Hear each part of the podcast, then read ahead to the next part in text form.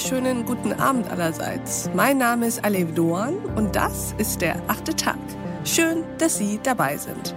Wir wollen heute über das Erzählen von Geschichten sprechen und die Frage stellen, ob die moderne Märchenstunde heute eigentlich nicht mehr zu Hause im Wohnzimmer, im Kreise der Familie und der Freunde stattfindet, sondern via Podcasts und ob die moderne Märchenerzählerin, die Geschichtenerzählerin vielleicht eine Frau ist, die heute bei mir im Studio ist. Und ich freue mich sehr darüber. Herzlich willkommen im achten Tag, Sabine Rückert. Ja, guten Tag. Frau Rückert, würden Sie sich uns mal kurz vorstellen? Mein Name ist Sabine Rückert. Ich bin stellvertretende Chefredakteurin der Wochenzeitung Die Zeit. Bin seit 30 Jahren bei dieser Zeitung. War viele Jahre Gerichts- und Kriminalreporterin der Zeit. War dann Ressortleiterin des Ressorts Dossier und bin jetzt in der Chefredaktion, Stellvertreterin von Giovanni Di Lorenzo. Und ich bin, habe zwei Podcasts. Der eine heißt Verbrechen und darin erzähle ich und meine Kollegen Kriminalgeschichten, die in der Zeit erschienen sind, nochmal neu.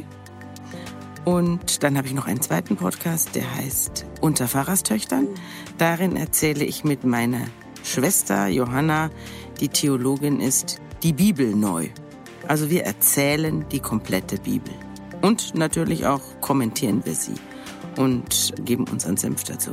Zum Glück tun Sie das, denn das macht es ja auch aus. Und was man vielleicht zu all dem, was Sie gerade erzählt haben, auch noch sagen kann, ist, dass Sie mit beiden Podcasts wahnsinnig, wahnsinnig erfolgreich sind. Insbesondere Zeitverbrechen hat würde ich sagen, die Latte nochmal ganz neu angelegt im deutschen Podcast-Markt. Wie erklären Sie sich das eigentlich, dieses Interesse, diese vielleicht sogar Sehnsucht nach dem erzählt bekommen von Geschichten, insbesondere von Kriminalgeschichten? Sie haben mich ja vorhin als Märchenerzählerin vorgestellt, das bin ich nun nicht. Und das hat was mit dem Interesse zu tun. Also wir machen Journalismus. Und das, was wir erzählen, sind keine Krimi-Geschichten oder Detektivgeschichten oder harmloser Krimskrams, der am Schluss natürlich gut ausgeht, sondern wir erzählen Geschichten, die tatsächlich passiert sind, die wir recherchiert haben, wo wir uns mit den Leuten, mit den Beteiligten, mit den Hinterbliebenen, mit den Opfern, die irgendeinen Angriff überlebt haben, getroffen haben, die wir kennengelernt haben und natürlich auch mit der Bekämpfung des Verbrechens. Also wir reden ja auch über Polizei, wir reden über Staatsanwaltschaft, wir reden über Gerichte, wir reden über Schiefgegangenes, wir reden über Gutachter, ob sie gut oder schlecht waren. Also wir reden eigentlich über dieses Land und wir reden über diesen Staat. Und das ist der Grund, warum uns eine Gruppe zuhört. Und wir haben sehr hohe, also was Verbrechen angeht, sehr hohe Hörerschaft in, in der Polizei, bei den Gerichten und Staatsanwälten. Also sehr viele Juristen und Jurastudenten hören uns zu. Und die andere Seite ist natürlich, dass das Verbrechen als Geschichte uralt ist. Also das Verbrechen als Geschichte, ich meine, die Bibel fängt mit einem Verbrechen an. Adam und Eva nicht, also die halten sich halt nicht an die Vorschriften. Das ist jetzt nun nicht unter Verbrechen zu verbuchen, aber Kain und Abel. Kaum sind sie auf der Erde, bringen sich die Leute gegenseitig um. Kain erschlägt seinen Bruder Abel. Astreiner Mord, ja, so geht's los. Und das Verbrechen interessiert die Menschheit seit Anbeginn. Warum? Also, nun, zum einen ist es natürlich so, dass man sich immer selber fragt, wie würde ich selber handeln? Also es berührt einen in der tiefsten Seele. Denn wir leben ja auf einem Planeten, in dem wir erst seit sehr kurzer Zeit in einem halbwegs geordneten Staatswesen leben. Mhm. Also ich glaube, dass das in den Genen verankert ist, dass die Möglichkeit, Täter oder Opfer zu sein oder in Umstände zu geraten, die einen dazu zwingen, Täter oder Opfer zu sein, dass das tief in uns drinsteckt, in unserer Natur. Das ist das eine. Und dann ist es natürlich so, dass in einem Verbrechen sich ganz oft extreme Lebenssituationen zuspitzen, in denen man sich selber fragt, wie hätte ich gehandelt? Das ist auch der Grund, weshalb das Verbrechen sich durch die gesamte Kultur zieht. Also egal, ob Sie jetzt durch Florenz gehen und durch die Uffizien gehen oder auf dem Weg zu den Uffizien begegnen Sie unzähligen Statuen, die nur Gewalt abbilden, mhm. nur Gewalt, mhm. Köpfungen, Erwürgungen, Vergewaltigungen. Man wandert quasi durch einen Kulturpark des Verbrechens. Durch Gewaltexzesse eigentlich. Gewaltexzesse, ja. ja möchte man wirklich sagen. Und dann in den Uffizien selber geht's weiter. Ja. Und wenn man sich dann die großen Dichter anschaut, ob das jetzt Goethe ist mit seinem Gretchen, das die ihr Kind erwürgt, oder Schiller mit den Räubern oder Shakespeare mit Macbeth, also es wird getötet und es fliegen die Fetzen. Und dann natürlich die moderne Gebrüder Literatur. Grimm. Ge moderne. Gebrüder Grimm, die ja. Märchen. Und da sind wir dann doch wieder bei den Märchen, die ja immer einen wahren Kern haben. Das Verbrechen zwingt den Menschen, sich zu bekennen, würde ich sagen. Ich wollte das, nämlich gerade fragen, ob man Bösen. sozusagen als Zuhörer, als Leser oder eben als Zuhörerin und Zuhörer solcher Geschichten sich spiegelt in den Geschichten ja. und auch zu einer anderen Form der Selbsterkenntnis gelangt. Ja, das glaube ich. Ich habe jetzt kürzlich den Film Squid Games gesehen, mhm. also die, die Serie, die Serie ja, bei ja. Netflix, die ja sehr umstritten ist. Ich fand die toll, mhm. weil sie natürlich auch zeigt, wie jemand im Angesicht des Verbrechens zu zu einer eigenen Haltung findet. Also der Hauptprotagonist ist ja eigentlich so eine volatile Figur, die nicht viel hermacht. Und dann erst im Angesicht des Bösen wird er wirklich gut und weiß, wohin er gehört und weiß, worin der Sinn von Werten besteht. Das finde ich, das ist, glaube ich, vielleicht auch der Sinn des Verbrechens, dass man sich selber bekennt oder sich selber einschätzen kann oder es wirklich lernt, sich selbst da zu verorten, wo man hingehört. Vielleicht auch zum Bösen. Also das schließe ich jetzt nicht aus. Mm, das heißt, am Ende geht es ja auch wieder um diese Gegenüberstellung von Gut und Böse. Das mhm. Gute gibt es nur, solange es auch das Böse gibt, Yin und Yang. Natürlich. Die Kontraste sozusagen. Natürlich. Und deswegen interessieren wir uns für das Böse. Ich glaube auch, wenn wir jetzt nur vom Bösen umgeben wären, also wenn wir in einem Land leben würden, in dem das Böse regiert, das gibt, da gibt es mhm. ja nun einige mhm. auf der Welt, dann würden sich nicht so viele Leute fürs Verbrechen interessieren, weil sie ja wüssten, was es mit dem Verbrechen auf sich hat. Da würden sie sich wahrscheinlich für das Gute interessieren. Das heißt, es ist auch gewissermaßen ein Luxus, ein Privileg, sich im Privaten mit dem Bösen auseinanderzusetzen? Ich glaube, es ist eine Notwendigkeit, also kein Luxus. Wir suchen das, die Auseinandersetzung damit, weil wir diese Justierung von Gut und Böse immer wieder vornehmen. Das ist übrigens auch in unserem Bibelpodcast so. Mhm. In unserem Bibelpodcast geht es ja auch zwar um in gewisser Weise um Märchen, also um Mythen, ja, aber die haben ja auch einen wahren ja, Kern und äh, erzählen jetzt nicht eins zu eins wahre Geschichten, aber sie erzählen wahre Geschichten in einer anderen Dimension, also Geschichten, wahre Geschichten über den Menschen an sich. Und das ist, äh, glaube ich, die Faszination, die auch dahinter steckt, warum die Bibel heute noch interessant und relevant ist. Und deswegen reden wir auch drüber. Und deswegen hören uns die Leute auch zu. Und in der Bibel fließt nur Blut. Also wir sind jetzt, also das ist unglaublich, wie grausam und brutal hm. die Geschichten aus dem, gerade jetzt aus dem Alten Testament sind. Aber im Neuen wird es dann auch nicht besser. Also es, ich wollte gerade sagen. Ja. Glauben Sie, dass da auch eine besondere Spannung, vielleicht sogar ein besonderer psychologischer Thrill drin steckt? Sich selbst mit den Tätern auch zu identifizieren, das nachvollziehen zu können zum Teil, Sympathien zu haben ja. für diesen Menschen? Ja, ich verstehe viele Täter, muss ich wirklich sagen. Es gibt viele Leute, die geraten in Situationen, da werden sie eben zu Mördern oder ich glaube auch, dass sich viele Leute fragen, wie würde ich als Opfer reagieren? Hm. Also man identifiziert sich, man wird gezwungen, sich zu identifizieren. Und ich glaube auch, dass in jedem von uns beide Rollen angelegt sind. Wir können alle unter gewissen Umständen zu Tätern werden und unter anderen zu Opfern. Und diese Extremsituationen, die, die suchen wir, weil sie in uns Gefühle auslösen, starke Gefühle auslösen. Und ich glaube, das ist der Grund. Und dann kommt natürlich noch hinzu, dass man sehr viel lernt. Man kann an einem Verbrechen wahnsinnig viel erklären.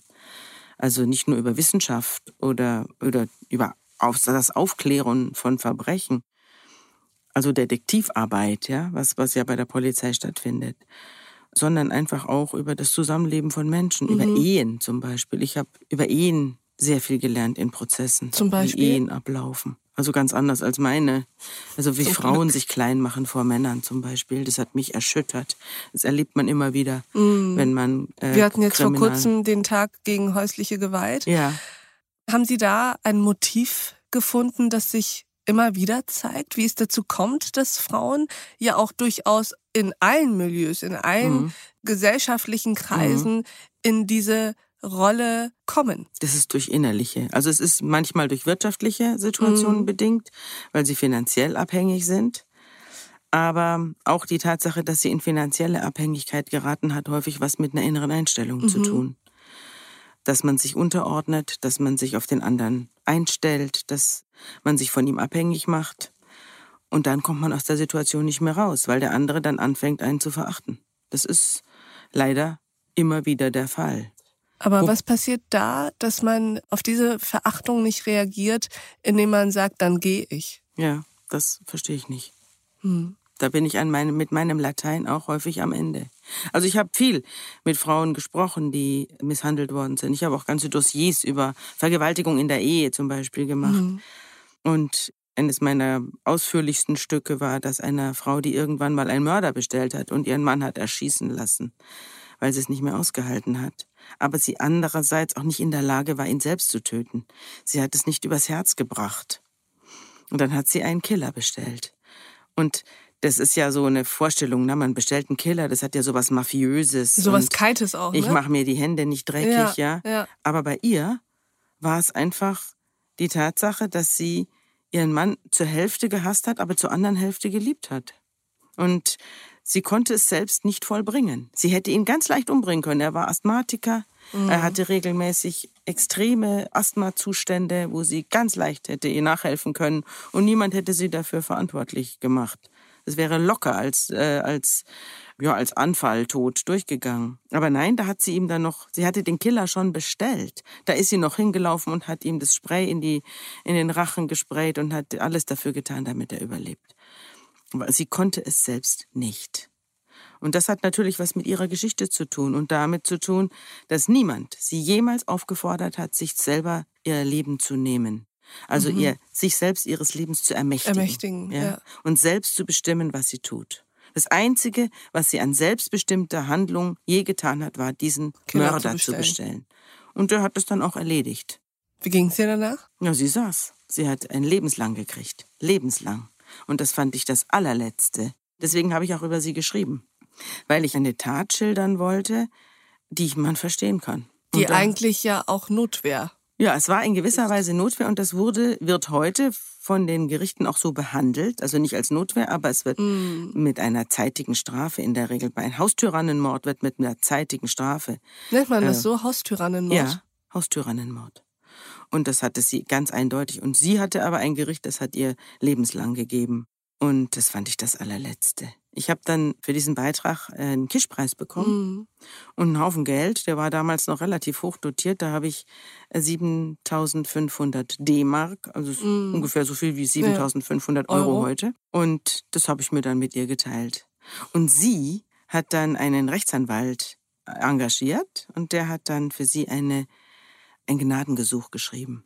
Und, und das Gnadengesuch hatte dann Erfolg und dann kam sie raus, dank meiner Veröffentlichung. Haben Sie sich danach nochmal mit ihr getroffen? Ja, ja, ich habe sie getroffen vor nicht allzu langer Zeit und habe sie also über Facebook ausfindig gemacht. Ich habe sie sehr, sehr lange erstmal nicht gesehen und dann habe ich sie nach 15 Jahren oder so wieder ausgegraben und dann wohnte sie gar nicht weit von mir entfernt.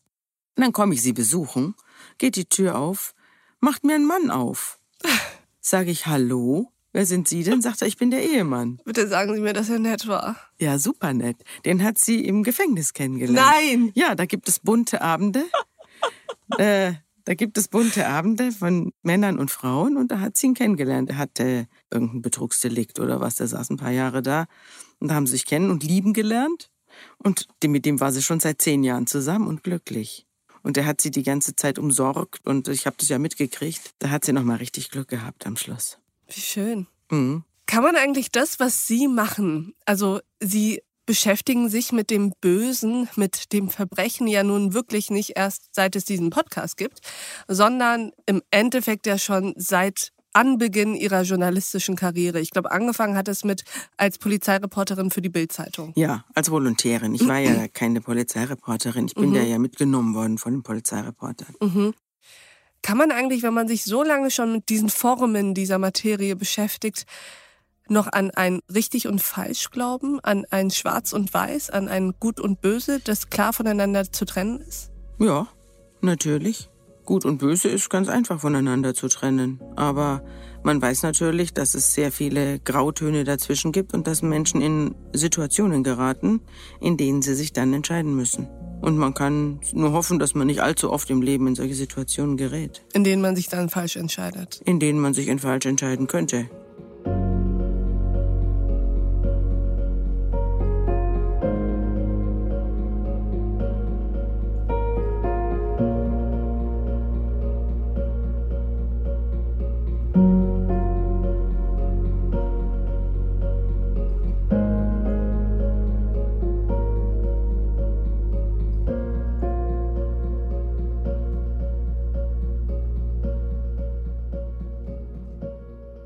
Was hat diese Arbeit mit Ihrem Glauben an die Justiz eigentlich gemacht? Denn wie Sie ja eben schon an dem einen Fall berichtet haben, das haben Sie ja wirklich oft getan, Fälle, Überfälle dann berichtet, wenn Sie dort eine Ungerechtigkeit gesehen haben, die durch den Justizapparat vollstreckt wurde. Mhm. Naja, also das, was man im Fernsehen sieht, dass wackere und integre Kommissare einen Fall klären und hinterher geht alles der, der wird der Täter seiner gerechten Strafe zugeführt und so weiter. Naja, also so richtig, es ist natürlich alles Menschenwerk, ja. Und es gibt, wir haben eine unterbesetzte und vernachlässigte Justiz, würde ich sagen. Gerade in Berlin klagen ja die Staatsanwälte und Richter immer wieder darüber, dass sie sich von der Politik im Stich gelassen fühlen. Das stimmt auch. Ich finde auch, dass der Justiz zu wenig Aufmerksamkeit geschenkt wird. Ich finde auch, dass die Leute, die Justizminister... Was ein Skandal ist, wenn man mal darüber nachdenkt, welche Macht die Justiz im Leben von Menschen hat. Extreme Macht, ja. ja. Also die Justiz kann ihr Leben zerstören. Also sie existenziell. Brauchen, ja, sie brauchen nur in einen falschen Verdacht geraten oder jemand rührt einen falschen Verdacht äh, gegen sie an. Das passiert sehr häufig, dass mhm. falsche Verdächtigungen gegen andere Leute angerührt werden. Und wenn dann da jemand drauf reinfällt, dann äh, sind sie erledigt. Es gilt für jeden. Und ganz leicht kann das passieren. Und das ist natürlich, ich, ich, ich finde immer wieder, also da muss ich vielleicht auch noch hinzufügen, dass es unter Umständen, dass ich da schon eine zu schwarze Sicht habe, weil natürlich alles, was schief läuft, zur Presse kommt. Ja, na klar. Wenn es, wenn es gut läuft, kommt es ja nicht zur Presse. Das Flugzeug, das landet, interessiert niemanden. Das Flugzeug, das runterfällt, ist eine Schlagzeile.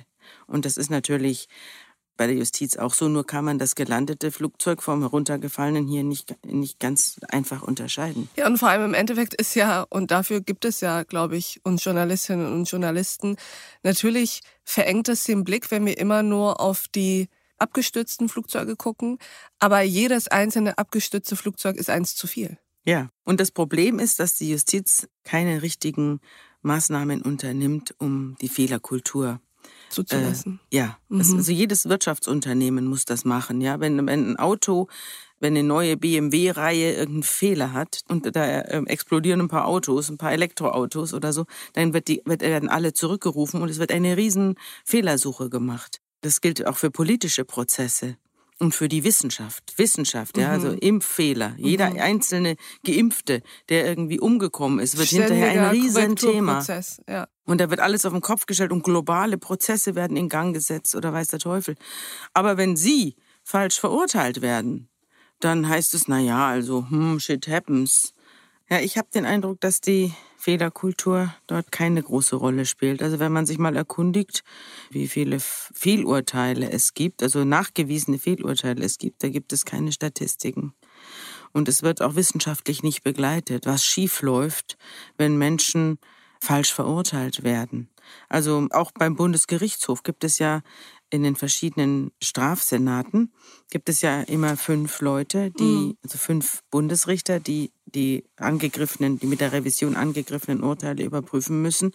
Und auch da äh, liest dann die Gruppe nicht äh, insgesamt das Urteil, sondern nur einer liest es und der Vorsitzende liest es und dann trägt es der äh, Berichterstatter vor, was er von diesem Urteil hält und dann wird das entweder wird dann die wird dann die Revision zugelassen oder sie wird verworfen und sie wird eben fast immer verworfen. Und ich habe Urteile gesehen, in denen also wirklich massive Fehler drin standen. Zum Beispiel hat eine Frau behauptet, sie sei vergewaltigt worden, auch ein Fall in unserem Podcast, sie sei vergewaltigt worden und sie hätte dann ein Kind von diesem Vergewaltiger erwartet. Jedenfalls war die Spanne in der zwischen Vergewaltigung und angeblicher Schwangerschaft 21 Monate. Oh das hat Gott. niemand gemerkt. Ja, das hat niemand gemerkt in, im Bundesgerichtshof. Und da frage ich mich dann, ja, das wird dann, wird es dann eben durchgewunken und dann und auch wenn es dann aufgedeckt wird, ich habe dann da, darüber ein Riesenbuch geschrieben und, und habe das alles aufgeklärt und weiß der Teufel was. Aber dann wird es eben hingenommen, ja. Also da wird da jetzt keine große Anstrengung unternommen und gesagt, wir, wir arbeiten das jetzt mal alles auf, was es da an schiefgelaufenen Urteilen gibt. Wo liegen denn die großen Probleme? Wo passieren immer wieder dieselben Fehler? Haben Sie da einen roten Faden entdeckt, bei welcher Art von Delikten, Verbrechen es besonders oft dazu kommt, dass Falschanschuldigungen einfach so durchgewunken werden? Ja, da wo es keine Beweise gibt. Also wo es Aussage aber gegen Aussage Aber es heißt steht. doch im Zweifel für den Angeklagten. Ja, das heißt es, aber das muss nichts heißen. Mhm. Es gibt ja auch die sogenannte freie Beweiswürdigung. Also die reicht sehr weit. Das Gericht kann, wenn es das gut begründen kann, kann es, kann es alles Mögliche glauben. Also sehr weit glauben. Es kann auch Aussagen glauben mit der Begründung, wir glauben. Also der, der, der Belastungszeuge ist glaubhaft. Und ja, gut, dann ist es eben so. Dann wird eben, es muss zum Beispiel bei Aussage gegen Aussagesituation auch keinen Sachverständigen oder keine Sachverständige Rechtspsychologin oder so einschalten. Die was zur Glaubwürdigkeit aus ja, ihrer Profession ja, heraus sagt. Ja, und die sind sehr gut inzwischen. Ja. Die Rechtspsychologinnen sind inzwischen wahnsinnig gut. Früher ging das so ein bisschen Pi mal Daumen, aber das ist eine richtige Wissenschaft, eine ganz schwierige Sache. Und die äh, liegen sehr oft richtig. Und aber werden eben nicht unbedingt eingeschaltet. Da sagt das Gericht, das können wir selber ja, mhm. und solche Sachen. Also wo man sich dann wirklich fragt, hat, hat sich hier wirklich jemand Mühe gemacht, die Sache aufzuklären? Aber das ist doch der große Anachronismus unserer Zeit, dass in fast allen Institutionen, auf fast allen Ebenen, ob es in der Wirtschaft ist, ob es mittlerweile auch in der Politik ist, so etwas wie Fehlerkultur, Transparenz auch ein bisschen immer mehr eingeübt wird. Und dann gibt es aber diesen einen Bereich, den der Justiz und ich würde auch sagen, den der Sicherheitsapparate zum Teil, der einfach davon völlig befreit ist. Das kann ich nicht so sagen. Von den Sicherheitsapparaten glaube ich das nicht. Die sind ziemlich auf dem, auf dem letzten Stand der Dinge. Mhm. Um nochmal zur Justiz zurückzukommen, bevor wir zu den Sicherheitsapparaten kommen. Also Sie meinen ja die Polizei, mhm. oder? Mhm. Die Justiz ist wirklich hinter Mond. Das hat zum Teil, hat das was sehr Sympathisches, weil es, weil sie sich den äh, Strömungen nicht einfach mm, unterwirft. Aber zum anderen ist es auch hochproblematisch. Es fängt damit an, dass man zum Beispiel keinerlei Dokumentation verlangt. Also ich würde sagen, wenn ich ein Verbrechen aufkläre, dann möchte ich, dass alles, was gesagt wird, eins zu eins aufgeschrieben wird. Fängt angefangen beim ersten Polizisten, der die Anzeige aufnimmt. Und dann mit Videovernehmungen. Und dann mit einer Aufzeichnung der Hauptverhandlung. Aber das alles ist nicht der Fall. Also wenn Sie in, in, eine, in ein Landgericht kommen mit einem schweren Vorwurf, ja, Sie hätten jemanden umgebracht oder so, und Sie sitzen auf der Anklagebank und dann sitzt da das Gericht mhm. mit fünf Mann, drei Berufsrichter, zwei Schöffen und dann kommt noch der Staatsanwalt, der Recht, die Rechtsanwälte und vielleicht noch ein Nebenklägervertreter. Und jeder schreibt mit. Jeder schreibt seine Sicht der Dinge sozusagen mit. Aber es gibt keine objektive Aufzeichnung der Hauptverhandlung. Was gesprochen worden ist, wird nicht festgehalten. Das heißt, jeder schreibt nur das mit, was für ihn wichtig ist. Jeder schreibt für das mit, was für ihn es wichtig ist. Es wird aber nicht protokolliert. Es wird nichts protokolliert. Stellen Sie sich mal das vor, in welchen wir okay, leben aber im wie 21. bin ich denn, Jahrhundert. dass ich dachte, das wäre so? Nein, es ist aber nicht so. Jeder, jeder LKW-Fahrer hat einen Apparat in seinem LKW, der aufzeichnet, wie schnell er fährt, was er tut.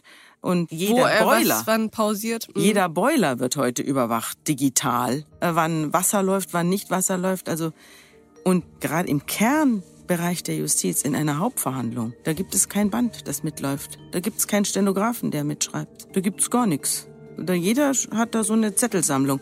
So wie ich. Ich sitze dann auch drin und schreibe auch mit und bin quasi auf dem gleichen Stand. Und da frage ich mich zum Beispiel, ist das wirklich etwas, was wir wollen? Ja?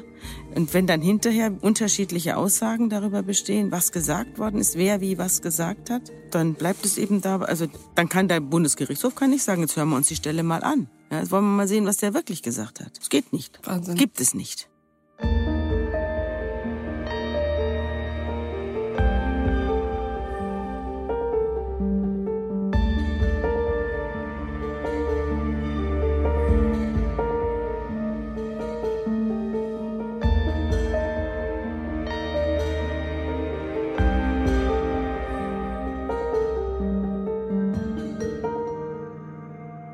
Wie berühmt, berühmt sind Sie ja auf jeden Fall, aber wie berüchtigt sind Sie auch in der Justiz? Haben Sie sich da mittlerweile einen Ruf erworben, wo sich Staatsanwaltschaften und Gerichte verstecken wollen, wenn Sie kommen? Weiß ich nicht. Also ich kann mir nicht vorstellen, dass, dass ich da so einen großen Eindruck auf die mache.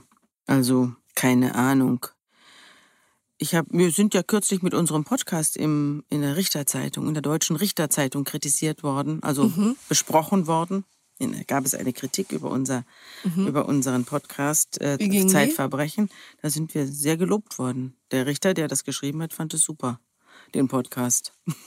da habe ich mich gewundert. Ich habe gedacht, jetzt kriege ich, oh je, jetzt kriege ich die Hucke voll. Aber das war gar nicht so. Gewundert und gefreut wahrscheinlich. Gewundert und gefreut, ja fand es auch souverän. Also es gibt viele Richter, die nicht souverän sind, mhm. weil sie einfach gewöhnt sind, immer das letzte Wort zu haben mhm. und am Schluss immer Recht zu haben. Und wenn der Bundesgerichtshof ihr Urteil aufhebt, dann sind sie sauer und beleidigt. Und wenn man ihnen mal widerspricht, dann gibt es einen endlosen Briefwechsel. Mhm. Aber, aber eben nicht nur, es gibt eben nicht nur solche Richter, es gibt auch ganz feine, tolle. Wir haben ja auch einen Richter in unseren Autorenreihen, äh, der heißt äh, Thomas Melzer, das ist ein Amtsrichter hier aus Bernau. Präsident des Amtsgerichts, der Direktor des Amtsgerichts Bernau. Und der ist auch ein fester Autor der Zeit und auch in unserem Podcast immer wieder Gast. Also ein ganz feiner Mann. Wie viel spielt eigentlich diese politische Dimension eine Rolle in Ihrem Podcast? Also wie sehr geht es Ihnen nicht nur darum, sozusagen aufzuzeigen, wo ein Verbrechen wie stattgefunden hat und weshalb es später vor Gericht vielleicht falsch entschieden worden ist, sondern auch solche Dinge zu ändern. Denn sie sind ja schon auch getrieben von dieser großen, großen Frage nach Gerechtigkeit. Sonst hätten sie ja vermutlich an vielen Fällen, an denen sie gearbeitet haben, nicht so lange festgehalten, bis nicht nur journalistisch ein Erfolg daraus wurde, sondern auch für den einzelnen falsch Angeklagten zum Beispiel. Ja, das, Sie meinen jetzt die durch meine Recherchen aufgeklärten mhm. Justizirrtümer.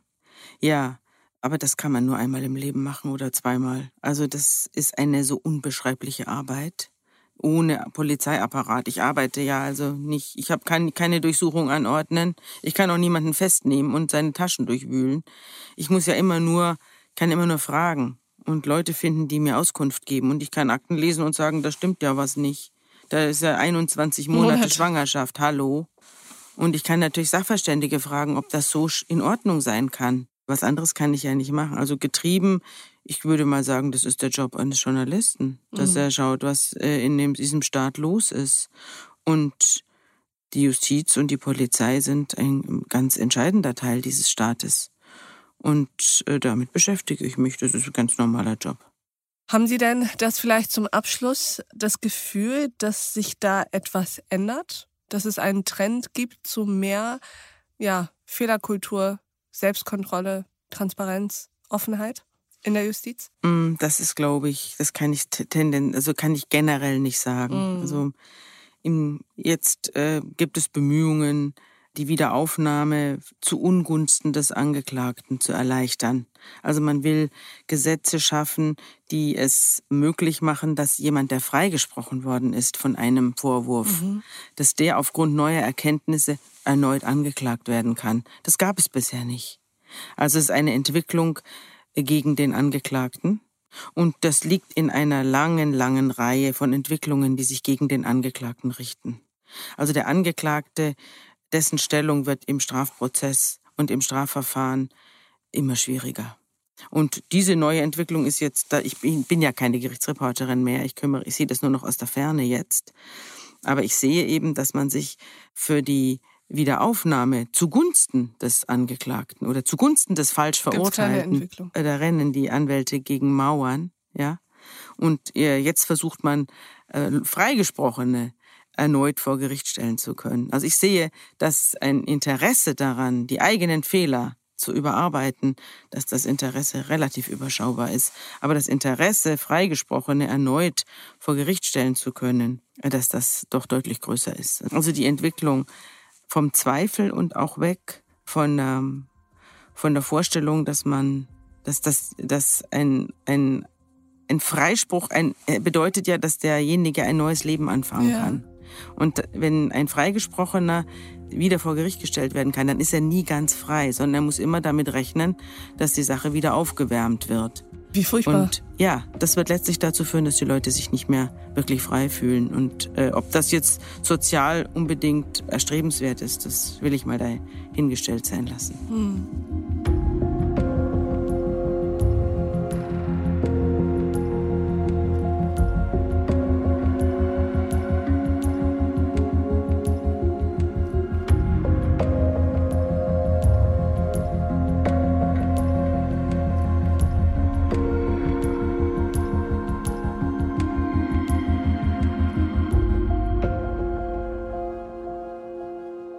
Allerletzte Frage. Wir haben begonnen mit der Faszination für das Böse. Frau Rückert, ist Ihnen eigentlich jemals etwas auf den Tisch gekommen, von dem Sie dachten, das ist so böse?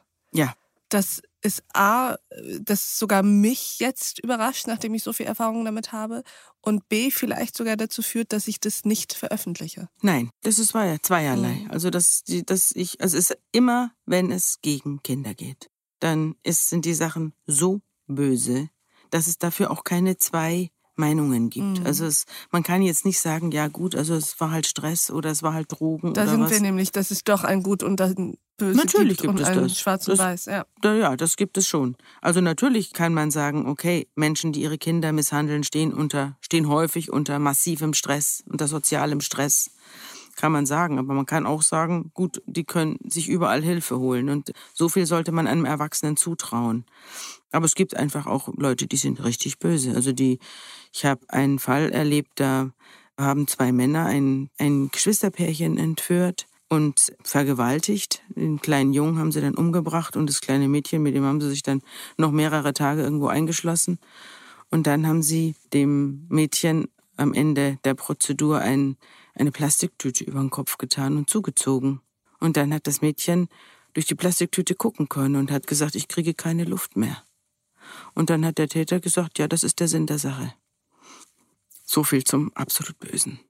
Was macht das mit Ihrem Menschenbild? Ja, dass es solche Leute gibt, das weiß ich inzwischen. Und deswegen erzähle ich es auch und deswegen veröffentliche ich es auch, damit man merkt, dass es solche Menschen gibt. Ich überlege gerade, wie wir dieses Gespräch noch zu einem Ende bringen können, das ein anderes Licht auf die Dinge wirft. Aber vielleicht kann man das manchmal gar nicht. Nö, wir haben ja über Kriminalität geredet. Die sieht eben auch manchmal so aus. Liebe Sabine Rückert, vielen Dank, dass Sie bei uns am achten Tag waren. Ja, ich war gern da. Und ich danke auch Ihnen, liebe Hörerinnen und Hörer, fürs Mithören und Mitdenken. Und ich würde mich freuen, wenn wir uns im nächsten achten Tag wieder begegnen. Bis dahin, auf sehr, sehr bald. Ihre Alef Doan.